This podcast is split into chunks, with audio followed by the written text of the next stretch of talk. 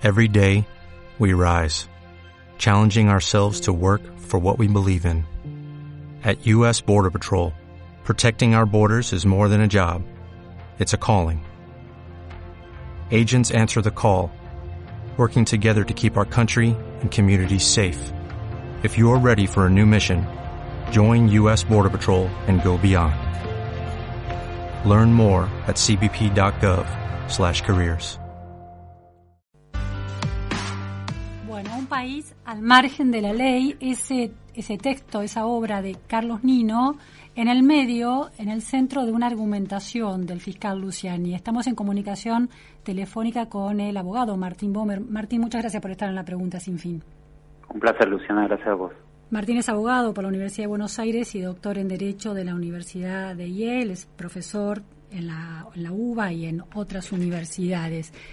Martín, eh, en esta, en la estructura de este, en este, de este alegato, esta mención del artículo 36, esta equiparación del daño institucional que puede ser un golpe de Estado, pero también un delito doloso que genere corrupción. ¿Cuál es el rol de Carlos Nino en esa argumentación y quién fue Carlos Nino? Bueno, Carlos Nino fue un, profesor de Derecho de la Universidad de Buenos Aires, pero, eh, pero crucialmente en nuestra historia fue eh, uno de los abogados, tal vez el más influyente, que eh, al lado de Alfonsín construyeron eh, toda la arquitectura de la respuesta a las violaciones masivas sistemáticas de derechos humanos de la última dictadura. El juicio de la Junta, la CONADEP, la firma de tratados internacionales de derechos humanos, se lo debemos a ese, a ese grupo de, abogados, del cual Carlos Niño fue tal vez eh, figura central. Después él, dirigió el Consejo para la Consolidación de la Democracia, en donde se hicieron propuestas de reforma institucional, entre ellas la, propuesta de reforma eh, constitucional, que algo de eso quedó en la reforma del 94, donde está el artículo 76 que el fiscal menciona un país al margen de la ley, ¿qué, ¿qué, dice o cómo se relaciona con esa concepción de la violación institucional? ¿Cómo, ¿Cómo funciona? ¿Cómo dialoga en eso, con eso? Es un libro raro, sobre todo es un libro raro en, en, nuestro medio y, de, Nino. Es un libro empírico y su propuesta es que en, la vieja discusión de por qué ha ido mal, por qué le ha ido tan mal a la Argentina, eh, algo que había quedado afuera era nuestra tendencia a incumplir con las normas, eh, nuestra anomia institucional. Y él, eh, la propuesta de Nino es que nuestra anomia no es meramente una anomia en la que alguna gente gana mucho, sino que una anomia boba, la llamaba él, en la que todos perdemos. él utiliza argumentos de la teoría de juegos, el fiscal no el dilema de prisioneros, para mostrar que cuando todos vamos por la banquina, la banquina pierde su función y todos terminamos peor porque la ambulancia no está. Ah, ahí te perdemos un poco, Martín. ¿Nos escuchás? Ahí te perdimos. Me parece que no sé qué pasó con el llamado. Bueno, estamos eh, descifrando muy minuciosamente la argumentación del fiscal Luciani porque tuvo momentos muy estructurales en relación a la vida democrática de la Argentina, con esta mención a Carlos Nino, a Roberto Gargarela, al artículo 36 de la Constitución, enmarcó los delitos que generan corrupción desde el Estado casi como delitos que se pueden equiparar a los golpes de Estado. Entonces, en ese, en ese contexto, el, el andamiaje de la corrupción que, de acuerdo con el alegato acusatorio, habría construido Cristina Fernández de Kirchner en esta asociación ilícita con funcionarios socios y cómplices, es parte de una violencia institucional equiparable en sus daños al golpe, a los golpes de Estado. Los golpes de Estado han quedado desterrados de la vida política argentina, pero no así la corrupción que subrayaba el fiscal hace 40 años que padecemos. Estamos de vuelta. Martín, estamos de vuelta. Entonces. Ah, perdón, no sé dónde quedé. Quedamos en que planteabas la, relación con la teoría de juegos de la argumentación de Nino. Exacto, la idea es que, es que cuando todos incumplimos las normas, nadie gana, todos perdemos. Yo hacía el punto de la banquina cuando uno, cuando están todos parados en la ruta y alguien y la gente va por la banquina, al final la banquina se convierte en otro lugar más, nadie puede pasar y la ambulancia no pasa, todos perdemos. Entonces la idea esa es la idea de, anomia boba. Y nosotros jugamos muchos juegos bobos en la Argentina de ese tipo, desde los problemas de seguridad vial hasta los golpes de Estado, pasando obviamente por la corrupción. Sí, esta idea de que no hay ganadores, somos todos perdedores, pero ¿eso no implicaba en la mirada de Nino una equiparación de responsabilidades, una socialización de la culpa?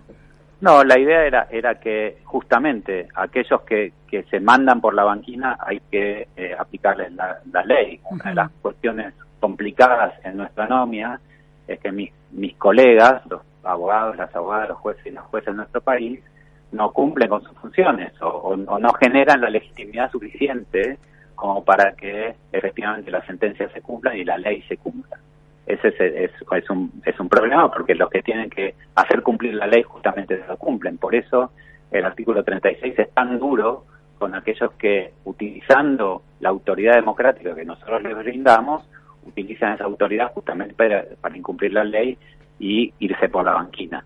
Y cuando no hay castigo a ellos, entonces la anomia eh, funciona. La respuesta a la anomia de Nino de cualquiera es reglas. Claro. En general, cuando no hay reglas, cada uno hace lo que, lo que su propio interés le lleva y todos terminamos peor. Ese es el problema, el dilema del prisionero.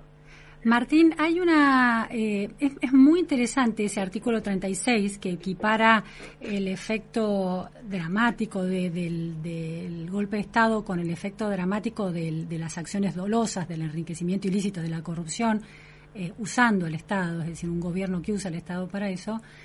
Eh, y hay una hay un reparo que, que es este eh, no no se tergiversa el sentido por ejemplo de la gravedad de un golpe de estado casi como cuando se expande el término nazismo y todo es nazismo bueno y no todo es nazismo no puede haber en realidad no eh, un, en lugar de una toma de conciencia acerca de lo grave que es la corrupción no hay una minimización de lo grave que es un golpe de estado es posible, pero a lo mejor yo eh, cuando cuando vos me, me, preguntaste eso para hoy, pensé eh, el mismo punto. A lo mejor ver la genealogía del 36.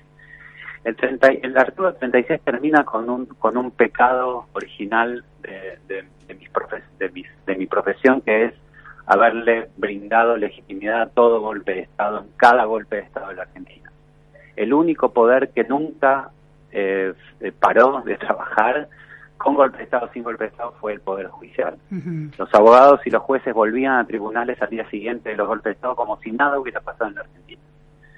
Eh, esa cosa tan rara de seguir, de seguir pensando que uno es abogado que es juez cuando la Constitución no está más, claro.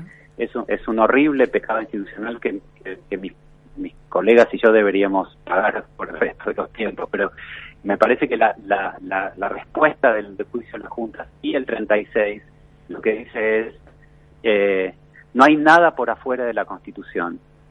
Y, aquellos que, con la legitimidad constitucional, lo que hacen es socavar la legitimidad de la democracia constitucional, producen, al, romper la legitimidad eh, constitucional, producen los horrores que vivimos en los 70 nosotros. ese, ese fue el diagnóstico de la Argentina, a diferencia del diagnóstico de muchos otros países. ¿verdad? Para nosotros el problema de la dictadura fue un problema de debido proceso. Fue no, no hubo juicios, no hubo, fiscales, no hubo eh, eh, abogados defensores de quienes desaparecieron. En, otra, en otras latitudes la, cuestión del más radical pasó por otro lado, pero en el nuestro nuestra preocupación fue una preocupación jurídica o de derechos, de derechos humanos y de, y de falta de democracia. Entonces me parece que el miedo de nuestra constitución, de nuestros constituyentes, es el socavamiento de la legitimidad de las autoridades de la autoridad democrática. Y la corrupción no es, no es otra cosa que eso, es la utilización de la autoridad democrática para enriquecerse o para socavar esa legitimidad. Si la gente se enriquece en el poder, yo no confío más en ellos. ¿Por qué voy a cumplir con, las, con normas de gente que las hace para su propio beneficio?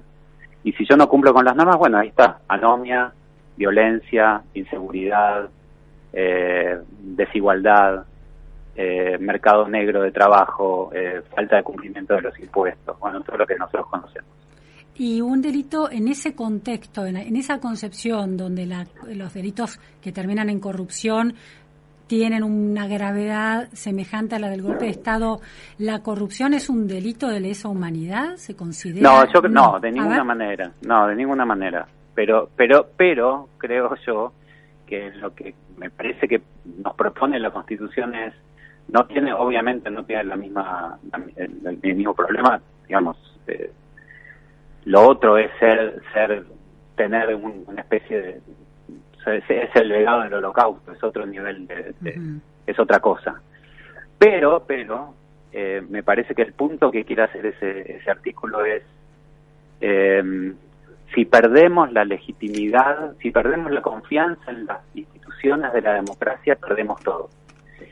Eh, y no hay, y, qué más hay eh, de pérdida de confianza que cuando las autoridades utilizan eh, la autoridad que nosotros le dimos para su, para su propio beneficio o en contra del beneficio del, resto. Entonces el miedo me parece que es ese, es, es, un tema de trauma nacional.